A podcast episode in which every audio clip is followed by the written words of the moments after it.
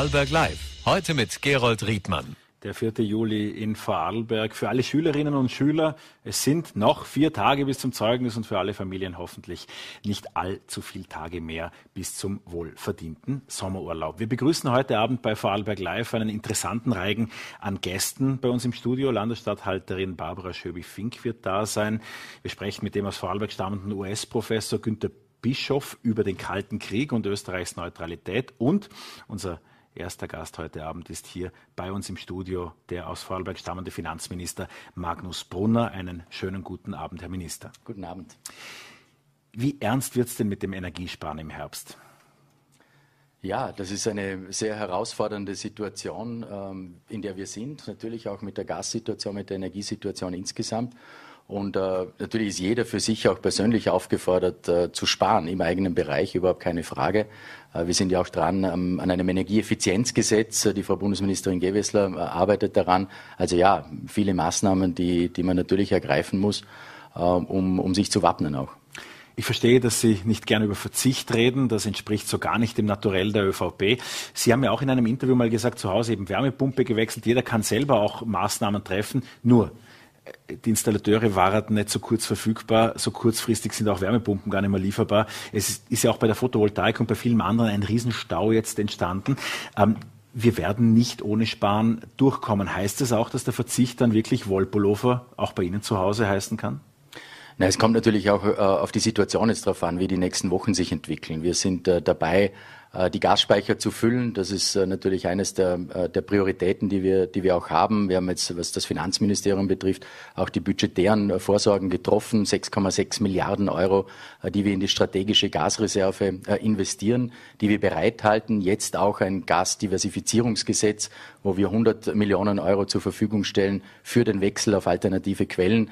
Also das ist das, was wir jetzt auch als Finanzressort tun können, um uns vorzubereiten.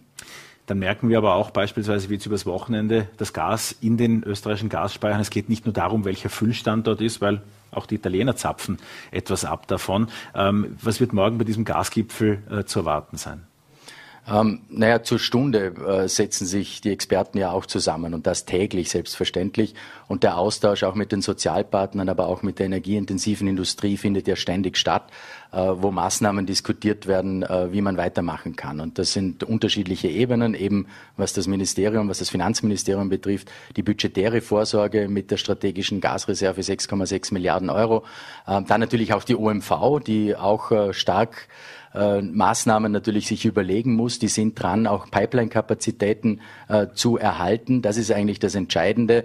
Es geht ja nicht nur um die Gasmengen, sondern es geht auch darum, die Pipeline-Kapazitäten äh, zu haben, äh, um das Gas auch nach Österreich zu bringen, damit die Speicher gefüllt werden können. Also das ist etwas komplex und die OMV bemüht sich da auch, äh, damit die Pipeline-Kapazitäten aus Norwegen beispielsweise oder aus den Häfen von Rotterdam äh, dann auch gegeben sind. Sie haben die OMV angesprochen. Bleiben wir für einen kurzen Moment dort, nämlich die Russland-Abhängigkeit, in die sich die OMV in den vergangenen Jahrzehnten gebracht hat, die ist ja bemerkenswert. Welche Handlungsoptionen sehen Sie jetzt kurzfristig? Naja, kurzfristig äh, von diesen Langfristverträgen wegzukommen, ist natürlich schwierig. Das sind äh, Verträge über viele, viele Jahre äh, abgeschlossen. Äh, momentan liefert Russland weniger Gas. Das heißt, es sind diese Take-or-Pay-Verträge, wo man dafür bezahlt, wenn man eben auch geliefert bekommt. Und wenn weniger geliefert wird, äh, zahlt man natürlich auch entsprechend weniger. Ähm, was uns aber nicht froh macht oder glücklicher macht, weil wir brauchen das Gas ja momentan. Jetzt kann man natürlich darüber diskutieren, was sind die Fehler aus der Vergangenheit, dass wir diese hohe Abhängigkeit vom russischen Gas erhalten haben. 80 Prozent, das ist sehr, sehr hoch. Darum haben wir uns auch immer gegen die Sanktionen äh, im Gasbereich äh, gewehrt gegenüber Russland, äh, weil wir eine solche hohe Abhängigkeit haben. Und da muss man wegkommen von dieser Abhängigkeit. Diversifizieren ist das eine, alternative Quellen natürlich auch suchen und dann den Umstieg und den Ausstieg aus Gas äh, vorantreiben. Auch hier die Verfahren beschleunigen. Das ist ganz entscheidend, dass wir hier schneller werden. Was sind die Rahmenbedingungen? Sie sprachen das gerade an. Österreich hat diese generellen Gasimportstopp-Optionen aus äh, Russland nie befürwortet. Wenn man so die Lieferungen und die äh, vorgeschobenen Argumente sich nun ansieht, dann wird das Gas ohnehin jetzt auf absehbare Zeit nicht mehr fließen, weil die Russen einfach den Gaszahn zugedreht haben. Ähm, was würde denn ein solcher Gasstopp in Österreich auswirken, kurzfristig? Ja, dann wäre die Lage schon ernst. Das muss man ehrlicherweise äh, sagen. Äh, das wäre für die Industrie natürlich eine Herausforderung. Und darum geht es jetzt darum, äh, die Speicher so gut wie, wie geht äh, zu füllen. Da gibt's auf der einen Seite ist ja nur die Nord Stream 1, das ist die Leitung aus Russland. Es gibt aber auch andere Leitungen natürlich noch ähm, über die Ukraine selber auch. Und natürlich solche Kriegshandlungen, die es in der Ukraine gibt, die Aggression Russlands, hat natürlich vieles verändert. Die globale Situation ist eine, ist eine andere geworden. Jetzt geht es darum, die Speicherstände so gut wie möglich zu füllen. Da ist jetzt gestern und heute wieder etwas mehr Gas äh, eingespeichert worden, Gott sei Dank. Aber natürlich muss man sich täglich darauf vorbereiten, dass das, äh, die Flüsse weniger werden, äh, was für die Industrie natürlich eine große Herausforderung bedeuten würde. Die größten Gasabnehmer in Vorarlberg sind im Wallgau beheimatet mit äh, der ähm, Rondo äh, Papierwerk und auch äh, Elfa ist dort. Die, da wurde jetzt vorgestellt ein Kraftwerksprojekt. Aber die Angst, mehrere, dass da mehrere zusammentun, ist wieder da, dass die Genehmigungsverfahren dann zu lange dauern, dass es UVP-pflichtig ist. Sie haben sich immer für kürzere Verfahren eingesprochen, aber auch Energieversorger, Elektroversorger wie die VKW müssen in den Verfahrensdauern derzeit Jahre warten. Wie kann man diese Verfahren tatsächlich beschleunigen? Bisher war es ja mehr so, ein Tennis Doppel, da kennen Sie sich besser aus, ein, ein, ein Abtausch von, von Bällen mit dem grünen Koalitionspartner. Da war nie wirklich ein ernster Plan dahinter. Ja, und das muss man, da muss man einfach schneller werden. Das ist überhaupt keine Frage. Wir können uns das nicht mehr leisten, über Jahre oder sogar Jahrzehnte solche Verfahren durchzuführen. Das können wir uns nicht leisten. Die Infrastruktur muss gebaut werden, die Leitungen müssen gebaut werden, die Kraftwerke müssen gebaut werden. Also wenn wir Alternativen wollen, dann muss man es auch umsetzen können. Und deswegen plädiere ich seit äh, Monaten dafür, Jahren dafür, diese Verfahren zu beschleunigen, das UVP-Gesetz äh, dringend zu erneuern, äh, dass die Verfahren hier beschleunigt werden können, weil sonst, ansonsten werden wir weder die Ziele erreichen, die wir uns vor der äh, Krise schon gesetzt haben, 2030, 2040 klimaneutral zu werden, 2030 100 Prozent erneuerbaren Strom aus Österreich zu haben, aber jetzt in der Krise müssen wir das natürlich noch mehr beschleunigen. Der Finanzminister rechnet mit welchem Szenario, auch über was wir vorher sprachen in Sachen Gaslieferungen aus Russland, rechnen Sie in den kommenden Wochen, in den kommenden Monaten? Ja, das ist schwer zu sagen. Das hängt natürlich jetzt von den nächsten Wochen, Tagen, Wochen ab. Ähm, aber die Frau Ministerin Gewessler ist dabei, auch mit der Industrie entsprechende Pläne äh, zu entwerfen. Hängt natürlich viel eben von den Gaslieferungen aus Russland ab. 900.000 Haushalte heizen in Österreich auch mit Erdgas. Ähm, ist das äh, generell eine Möglichkeit, diese Zahl auch mittelfristig zu senken? Müssen die sich weniger Sorgen um die Gasversorgung machen? Ja, das ist natürlich ein Ziel, äh, rauszukommen aus fossilen Quellen, äh, aus fossilem Erdgas selbstverständlich. Und darum überlegen wir uns auch äh, für den Neubau Gasheizungen mit fossilem Gas auszuschließen. Das sind ja Überlegungen, die die Bundesregierung schon länger hat.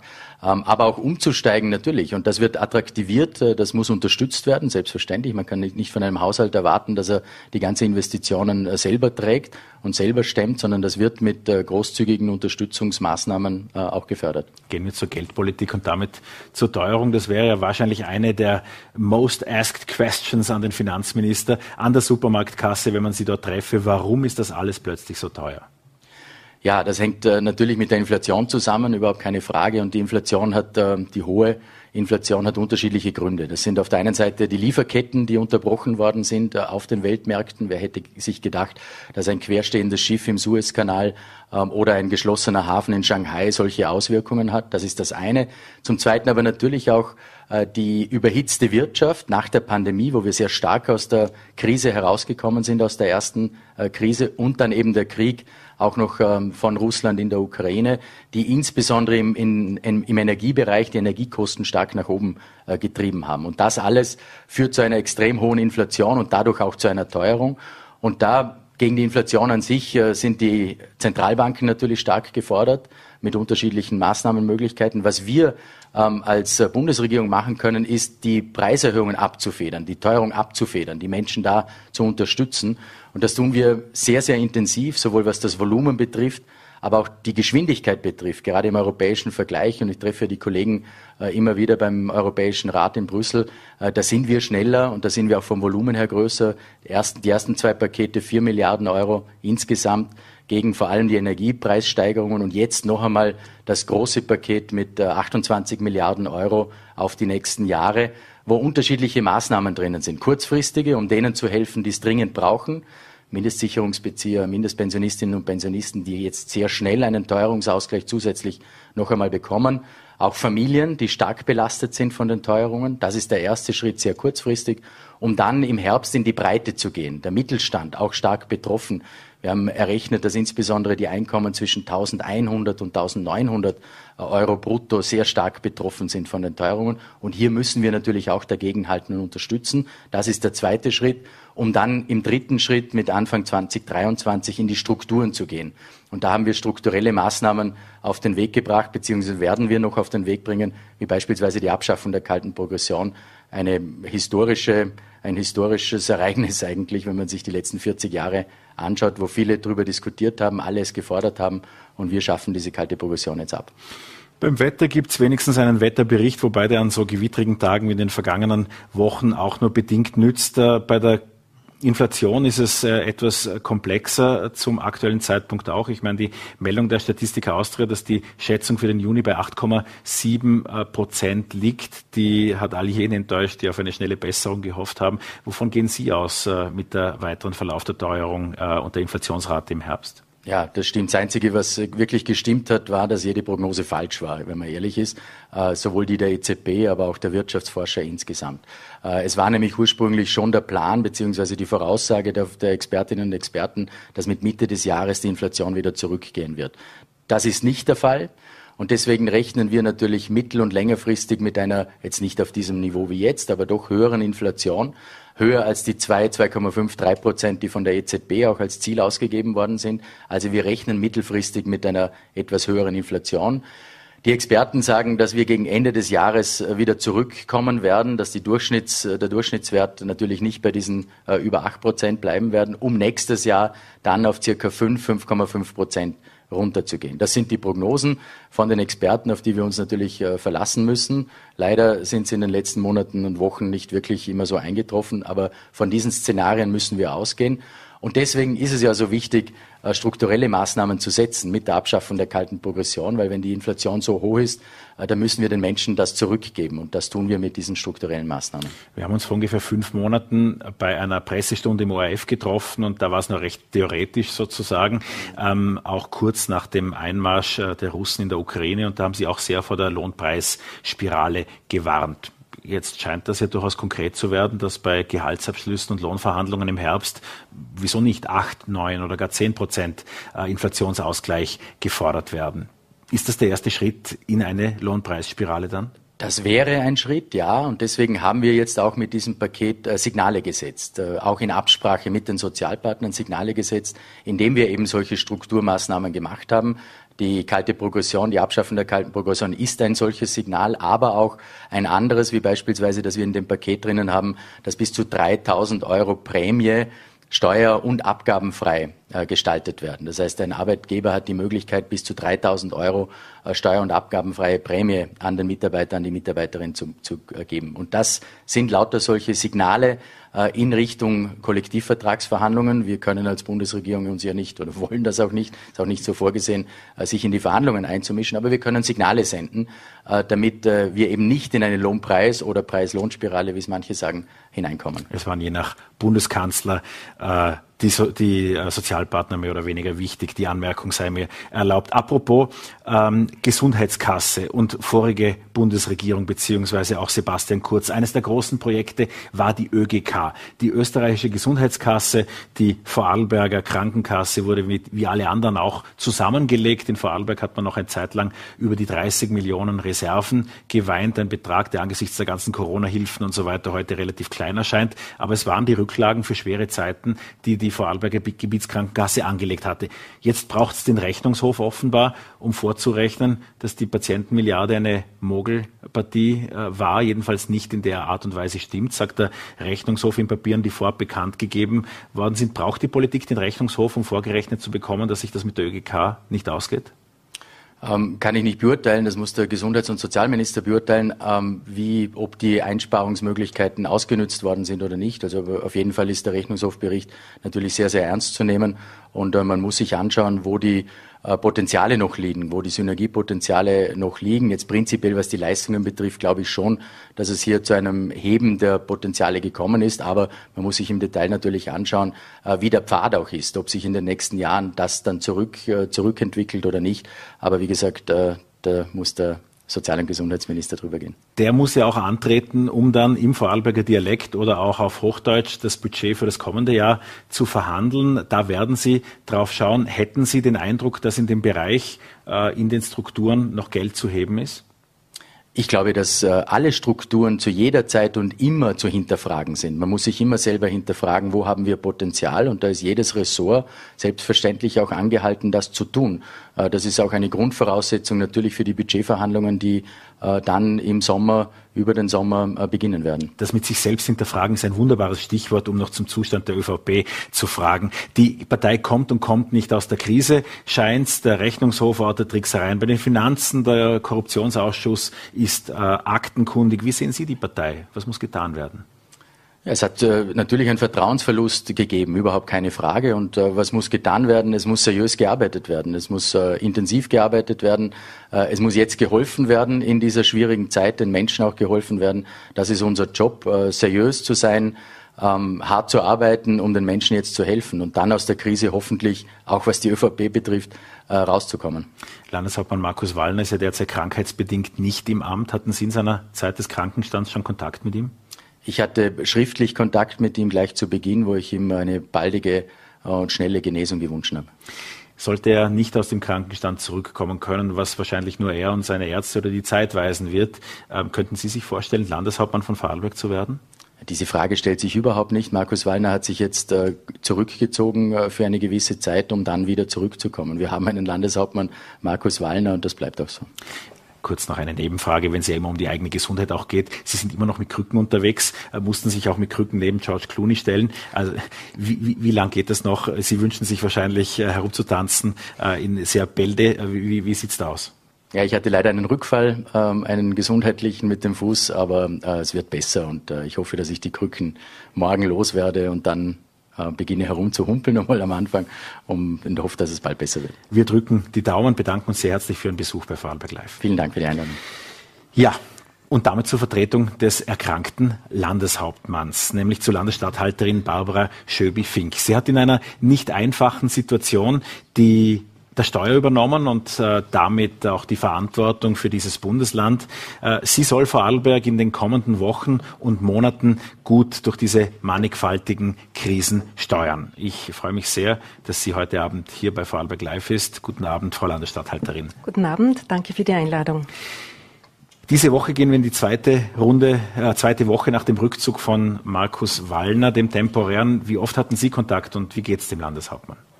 Nun, ich stehe von Zeit zu Zeit mit dem Herrn Landeshauptmann in Kontakt, aber unser Bemühen ist, ihn tatsächlich in Ruhe zu lassen. Wir respektieren, er ist im Krankenstand, braucht diese Erholung und diese Regeneration sehr dringend.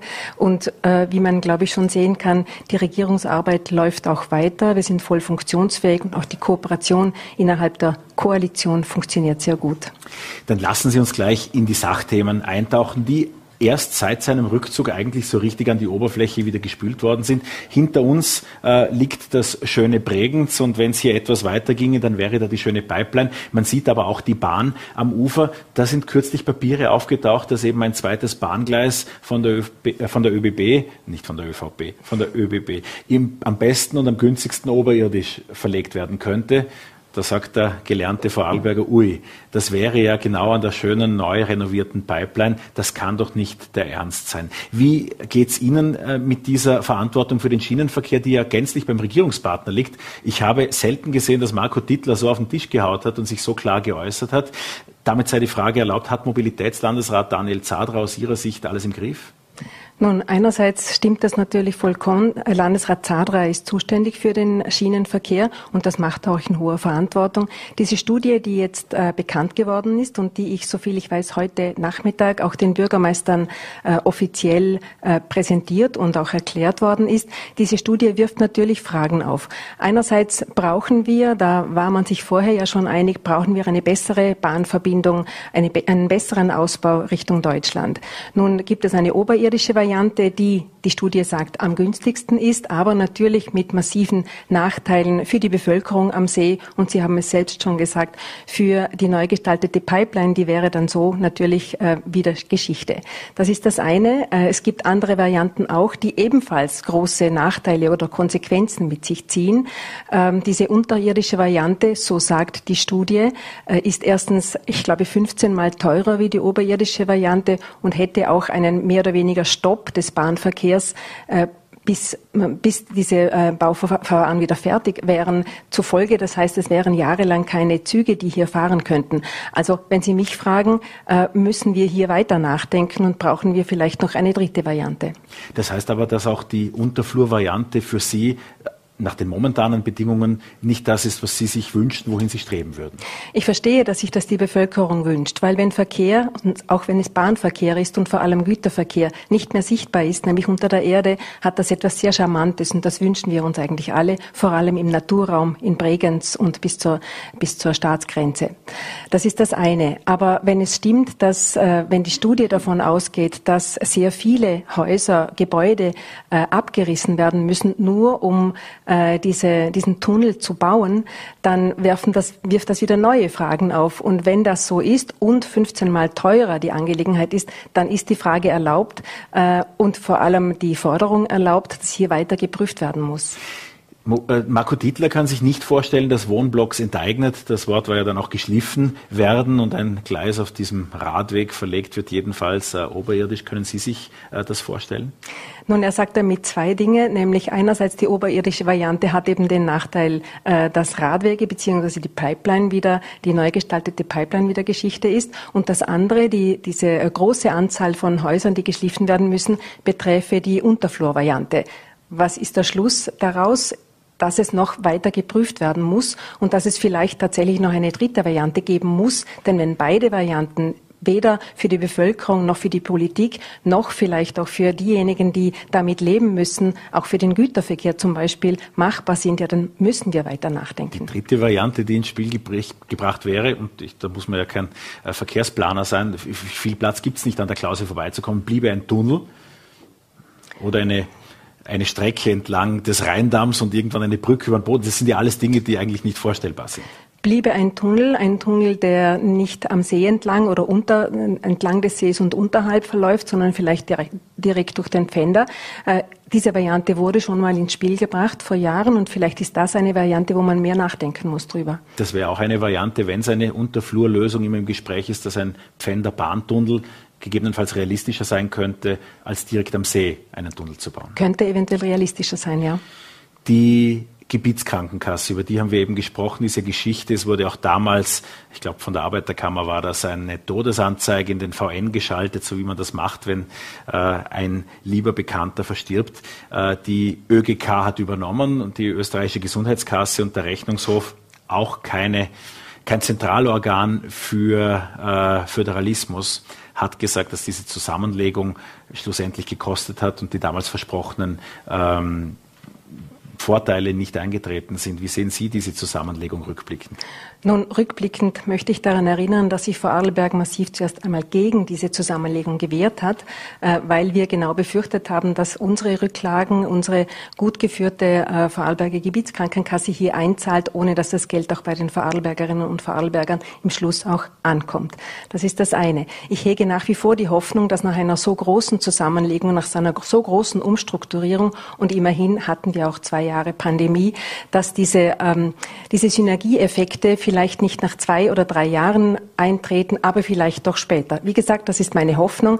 Ob sie dann eintritt, das wissen wir beide jetzt nicht. Die Rücklagen haben Sie angesprochen. 30 Millionen waren das und die scheinen ja tatsächlich weg zu sein. Die sind nicht mehr in Vorarlberg. Müsste man nicht aus Vorarlberger Perspektive sagen, eigentlich rückabwickeln?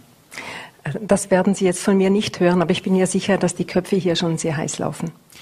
Das heißt, Sie sind auch in der Rechtsabteilung und dem äh, befasst, was da möglich wäre aus Länderperspektive? Die äh, Logistik wird sich das sicher anschauen, aber ich hege jetzt keine große Hoffnung, dass wir das äh, nach nachdem diese Abwicklung oder diese Zusammenführung noch nicht so lange her ist, dass wir das schon wieder in Angriff nehmen und den Retourgang einstellen.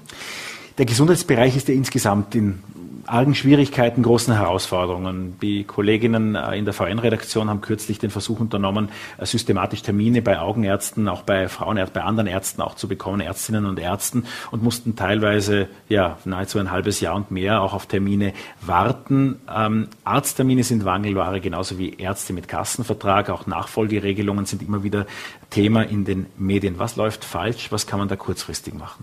Nun, ich weiß von der Landesrätin Rüscher, dass sie sehr bemüht ist, auch im extramoralen Bereich, äh, dass es hier eine Entwicklung gibt und dass mehr Angebot äh, es gibt für die Bevölkerung in Vorarlberg. Nur zuständig ist nicht sie, sondern dort ist die Ärztekammer zuständig.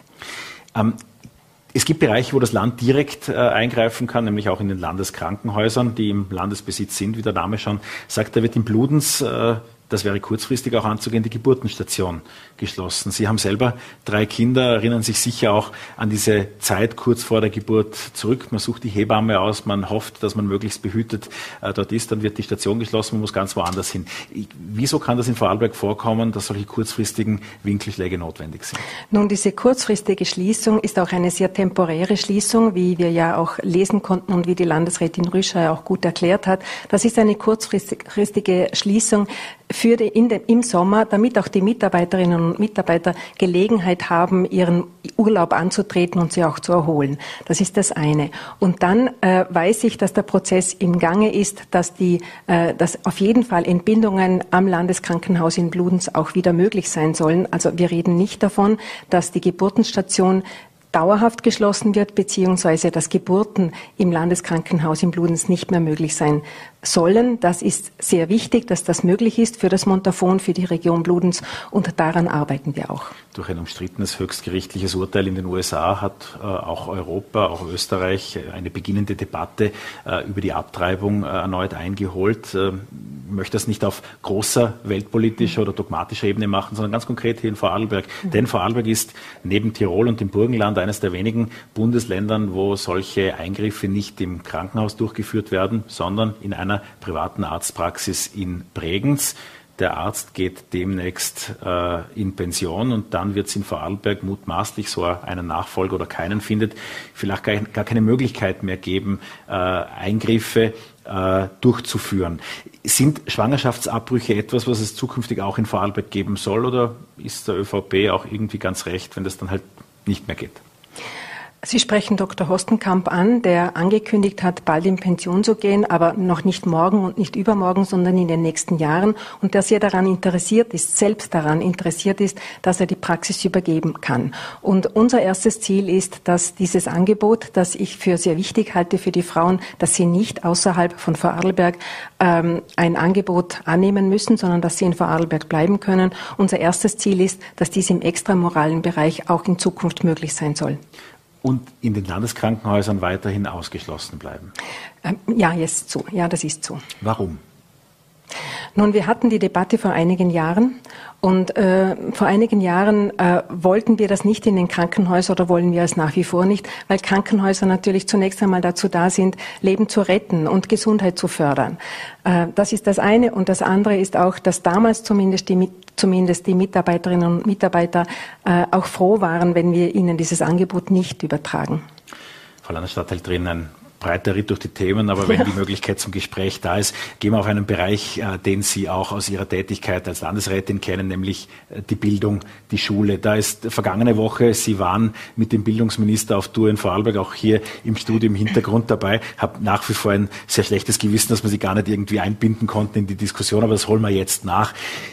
Eigentlich hat er ein Staatsbegräbnis erster Klasse gelesen für die gemeinsame Schule. Und Sie haben auch in den darauffolgenden Tagen sich zu Wort gemeldet mit eigentlich dem Hinweis, na ja, es gibt doch irgendwie eine gemeinsame Schule durch Aufwertung der anderen ähm, Mittelschulen. Ist das äh, tatsächlich nach wie vor der Fall? Der Regierungspartner hat das etwas anders verstanden. Die Grünen haben Ihnen durch die Blume Koalitionsbruch vorgeworfen.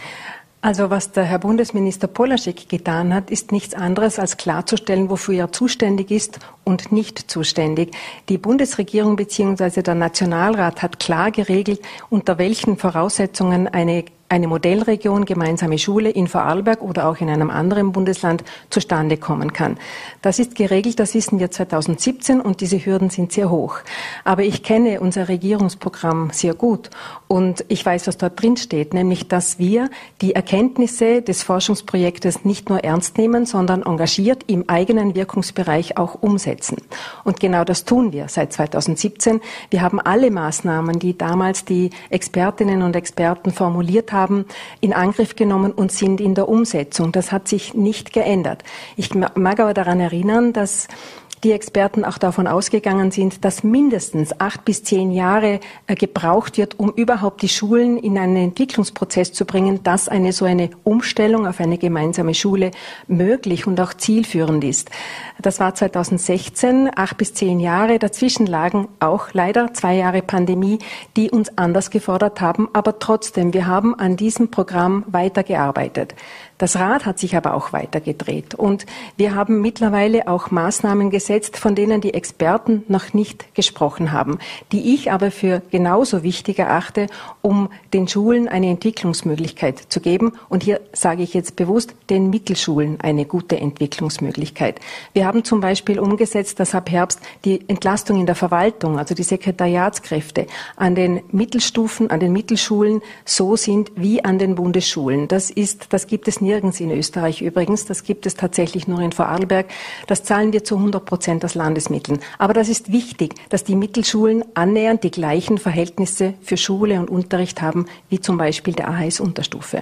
Da gäbe es noch mehrere Beispiele ähm, dazu zu erzählen, was wir tun, um die Mittelstufen zu, zu, äh, zu stärken, damit sie tatsächlich auch äh, eine gute Alternative sind zu den AHS-Unterstufen. Und das sind wir. Wir haben starke äh, Mittelschulen und deshalb ist diese Frage, äh, ob wir jetzt ein Türschild austauschen oder nicht, eine Frage, die wir am Ende des Prozesses Wann ist das Ende? Das weiß ich noch nicht. Stellen können. Aber im Moment geht es darum, dass wir die Schulen stärken, den Schulen eine Entwicklungsmöglichkeit geben. Was bleibt, ist die Spezialisierung ja auch. Da muss sich dann auch mhm. ein Viertklässler, eine Viertklässlerin entscheiden, ob sie in die Musikmittelschule oder in die Sportmittelschule gehen will.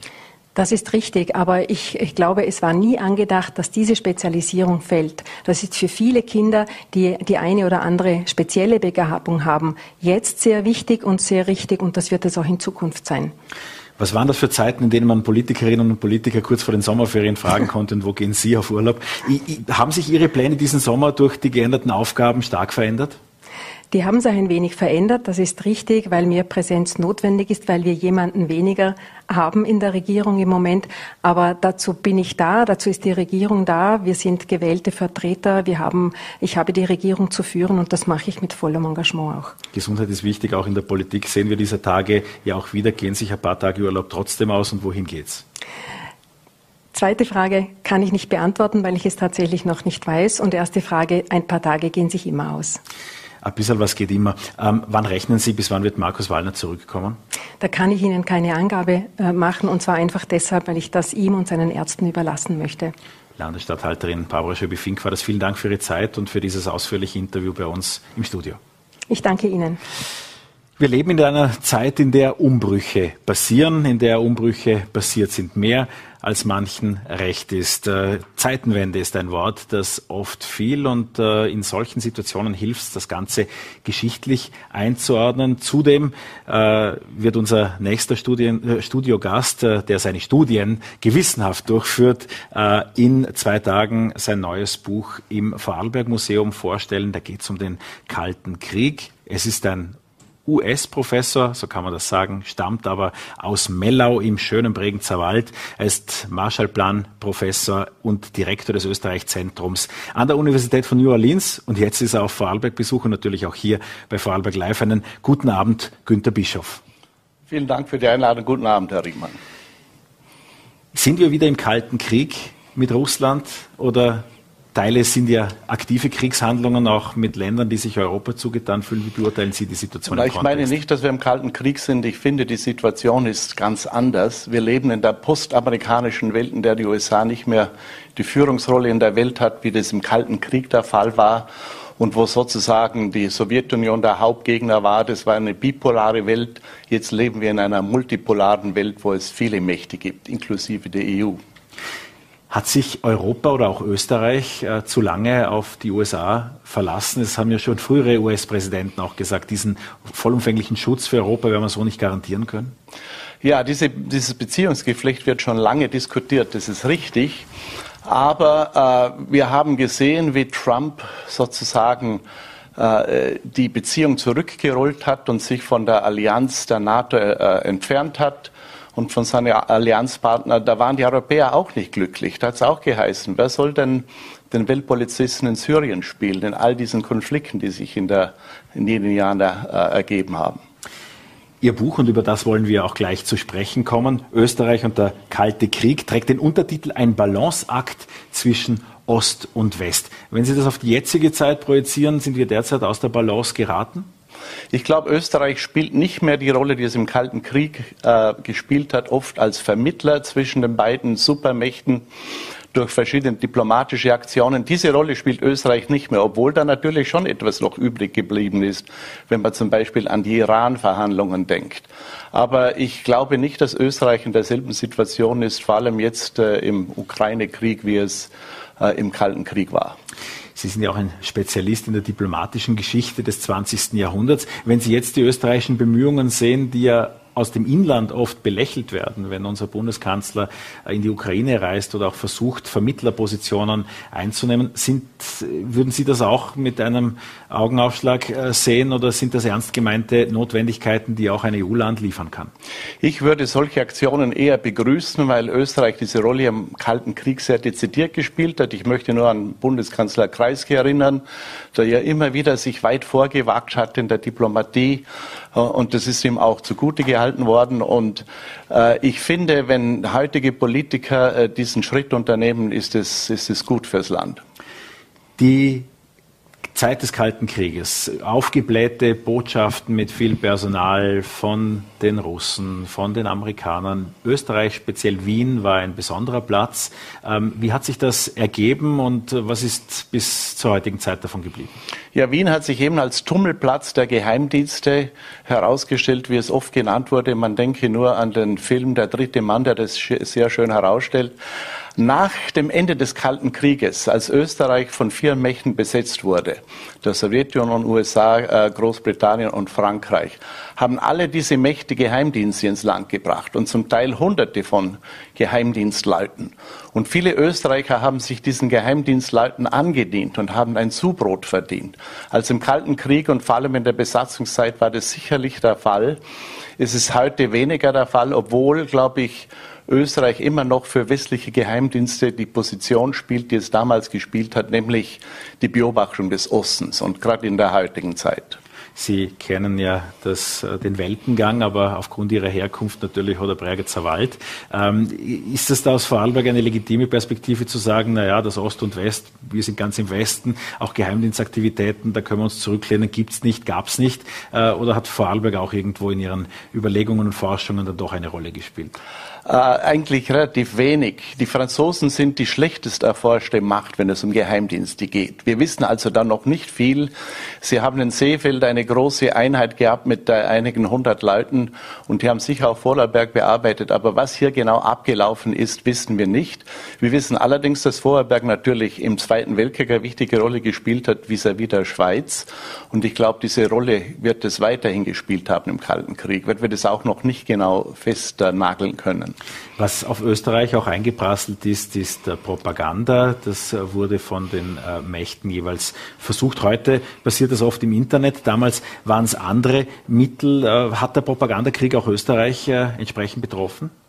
Hat sicher auch Österreich erreicht, weil auch hier vor allem die zwei äh, Hauptmächte, die Sowjetunion und die USA, äh, große Propagandaabteilungen hatten, um hier die andere Seite zu beeinflussen.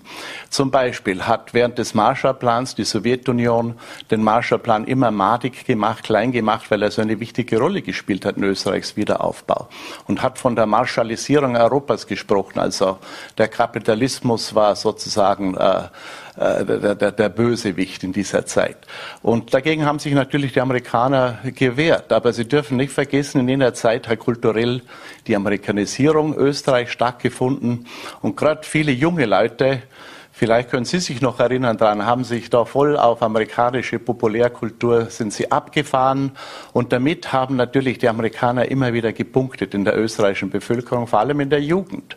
Ich kann da nur später, damit äh, müsste man Reinhold Bilgeri wahrscheinlich fragen, der die Populärkultur mit auch Flint Festival und anderem nach Vorarlberg gebracht hat. Ich durfte dann schon MTV schauen, also von daher sicherlich auch die Prägung. Sie haben äh, für Ihr Buch in russischen, amerikanischen, aber auch britischen Archiven geforscht. Was begegnet einem da so? Wie ist die Zugänglichkeit? Ja, ich möchte sagen, ich habe das Buch nicht allein geschrieben, sondern mit einem Grazer Historiker, der heißt Peter, Peter Ruckenthaler. Und ja. Peter Ruckenthaler ist ein ausgewiesener Experte für die Sowjetunion und habe vielleicht 20 Jahre regelmäßig in sowjetischen Archiven gearbeitet, wie ich vielleicht 40 Jahre regelmäßig in vor allem amerikanischen, aber auch britischen Archiven gearbeitet hat. Und ich meine eben, dass wir beide in dieser Art und Weise zusammenarbeiten konnten, macht das Buch, was es eigentlich ist, nämlich einen sehr guten Überblick über den Kalten Krieg von beiden Seiten her. Zwischen all den Mächten, die da draußen in der Welt wirkten, hat sich Österreich immer auf seine Neutralität zurückgezogen. Äh, jedenfalls nach dem Zweiten Weltkrieg natürlich. Und damit auch eine Position gehabt, die es zu etwas Besonderem machte, auch vielleicht zu einer Begegnungszone, wenn man das mit heutigen Worten ausdrücken will. Welche Rolle spielt die Neutralität Ihrer Ansicht nach heute? Unser Bundeskanzler hat ja die Debatte sehr schnell für beendet erklärt und will nicht über die Neutralität diskutieren. Wir müssen, wir dürfen nicht vergessen, als Österreich, die Neutralität ist eigentlich ein Kind des Kalten Krieges, in dem nämlich die Sowjetunion 1955, um eben Österreich seine Freiheit wiederzugeben nach zehn Jahren Besatzungszeit, hier eben äh, neutral, neutral machen wollte. Und die Österreicher haben dieses Zugeständnis gemacht und äh, das hat dann auch die Sowjets aus dem Land gebracht nach zehn Jahren. In der heutigen Zeit, glaube ich, hat sich die Neutralität schon verändert, weil sie sich eigentlich nach 1989 schon verändert hat. Sie, sie ist zunehmend erodiert worden. Heute sind wir allianzfrei. Wir haben keine keine Militärbasen im Land. Ich glaube, das ist von der Neutralität geblieben. Wichtig ist aber, glaube ich, auch daran zu erinnern, und das erklärt eigentlich die 70 Prozent, die nach wie vor die Neutralität sind hier in Österreich, äh, dass die Neutralität tief in die österreichische Identität hineingesunken ist. Und ich glaube, das ist der Punkt, der die Neutralität so populär macht. Und natürlich auch das Faktum, dass es wenig kostet, militärisch gesehen. Bleiben wir noch kurz bei unserer kleinen Realität hier in Vorarlberg und dem US-Urlaub, auf den viele wieder hoffen. Sie fliegen in die USA zurück und zwar Ende dieser Woche. Ähm, wie hat sich Amerika verändert? Sie hatten die Trump-Jahre angesprochen, aber da war ja auch eine Pandemie. Wie geht's den Vereinigten Amerika Staaten. hat sich in diesen Jahren sehr verändert, finde, sehr verändert in der Trump-Periode. Und wir wissen ja auch nicht, ob er wieder zurückkommt. Die Chancen bestehen nach wie vor. Äh, Trump, würde ich sagen, hat das Land ganz tief gespalten. Nämlich circa ein Drittel der Amerikaner sind nach wie vor Trump-Anhänger und in der Pandemie hat es sich so ausgewirkt, dass das die Menschen waren, die sich nicht impfen lassen wollten. Und das heißt eigentlich in höherem Maß deshalb auch äh, gestorben sind, weil sie ungeimpft waren. Und diese tiefe Spaltung äh, ist es äh, Joe Biden nicht gelungen zu überwinden, vor allem weil jetzt der Kongress den 6. Januar äh, untersucht und herausfindet, was da eigentlich gelaufen ist und dass eigentlich Trump im Grunde genommen das Gesetz gebrochen, äh, gebrochen hat. Auch die Entscheidungen des Höchstgerichtes äh, haben ja weltweit für Gesprächsstoff gesorgt. Wir hatten die Abtreibungsdebatte auch hier in Vorarlberg, äh, gerade eben mit der Frau Landesstatthalterin. Äh, ist davon auszugehen, dass jetzt unter konservativer Vorherrschaft in diesen Gerichten weitere Fälle aufgerollt werden? Ja, ich glaube, die Abtreibung Roe versus Wade, wie es so schön heißt, ist 1973 Entscheidung ist abgeschafft worden. Und da, wo ich wohne, im tiefen Süden der USA, in Louisiana, ist die Abtreibung auch sofort verboten worden, wie, in vielen anderen Bundesstaaten. Das ist ja nicht überall der Fall. Dort, wo Demokraten regieren, in Kalifornien, in New York, in Connecticut, da kann nach wie vor abgetrieben werden. Und ich vermute dann auch, dass Menschen, wie sie früher aus Vorarlberg nach Wien gefahren sind, um abzutreiben, hier dann halt nach Connecticut oder New York fahren, um abzutreiben. Was natürlich schon zusätzliche Kosten verursacht und zusätzliche Organisation und so weiter. Der Supreme Court wird uns leider bleiben. Der wird noch mehrere sehr konservative Entscheidungen treffen, die dann auch die Wirtschaft äh, äh, betreffen werden, weil eben Trump es gelungen ist, da drei sehr konservative Judges, eines, einer ist die Frau aus Louisiana, äh, auf den Supreme Court zu heben. Bleiben wir noch zu Ihrer Geschichte ganz kurz von Mellau bis Geschoppenau, singt mal als Vorarlberger neuerdings. Ähm, Sie sind von Mellau nach New Orleans äh, gekommen. Ähm, was vermissen Sie an Vorarlberg und was führt Sie immer wieder zurück? Ja, es, ich habe gerade mein 50. Matura-Jubiläum in Bregenz gefeiert vor zwei Tagen und hat mich ein Mitschüler äh, sehr pointiert gefragt, wo ist denn meine Heimat? Und ich habe es ihm sagen müssen, die ist eigentlich immer noch im Bregenzer Wald, weil da habe ich noch Familie, da bin ich eigentlich emotional mehr verankert wie nach 30 Jahren in Louisiana weil ich lebe in der Zone in Louisiana, die sich als besonders kritisch herausstellt, weil es jedes Hurricane gibt von der man betroffen ist. Und da überlegt man sich natürlich schon, wie man dann sein Leben gestalten will. Äh, zurück geht's im Koffer mit einer Ration Bergkäse, die man dann einem US-Beamten erklären muss? Die darf man nicht einführen. Eben. Also erstens äh, ist die Fliegerei sowieso schwierig geworden und zweitens ist es auch schwierig, solche Sachen einzuführen. Und wie es so schön heißt, man will da nicht irgendwie den Zoll auffallen, dass man den Computer als einen Schmuggler eingetragen wird, der jedes Mal untersucht wird. Deshalb äh, gehe ich das nicht ein. Wie, wie, meine Mutter mich besucht hat, die haben immer Bergkäse gebracht. Ähm, Sie sind übermorgen im Vorarlberg Museum. Was darf man sich bei der Veranstaltung am Abend, mehr Informationen gibt es sicherlich auf der Homepage des Vorarlberg Museums, was darf man sich bei der Präsentation erwarten? Ich habe vor, eigentlich das Buch zusammenzufassen, zu erklären, wie es zustande gekommen ist mit meinem Historikerkollegen, aber auch die einzelnen, die großen Themen des Buches zusammenfassen, wie eben Neutralität, wie die entstanden ist und wie sie Kreisky gehandhabt hat in den 70er Jahren, aber auch Themen eben wie die Amerikanisierung, den Kulturkrieg in Österreich. Äh, Themen wie, wir haben es äh, äh, eigentlich auch noch nicht, das wird hinlänglich oft vergessen, dass es auch bei uns äh, eigentlich äh, äh, Furcht vor Atomkrieg gegeben hat und so weiter. Also der Kalte Krieg wird ja vor allem durch äh, den, das atomare Wettrüsten erklärt und äh, das hat uns auch betroffen und solche Fragen möchte ich hier ansprechen. Fast eine Vorlesung von einem, der über die Universität in Innsbruck nach New Orleans und bis nach Harvard gekommen ist. Also von daher freuen Sie sich auf den Mittwoch. Das wird am 6. Juni, also am Mittwoch stattfinden, Juli stattfinden. Österreich und der Kalte Krieg gibt es aber auch im äh, gut sortierten Buchhandel. Ein Balanceakt zwischen Ost und West von Günter Bischof und Peter Ruggenthaler erschienen. Im Leikam Verlag ist das. Äh, von daher, das erhalten Sie überall dort, wo es gute Bücher gibt. Ich bedanke mich sehr herzlich, Herr Professor Bischof, dass Sie bei uns waren.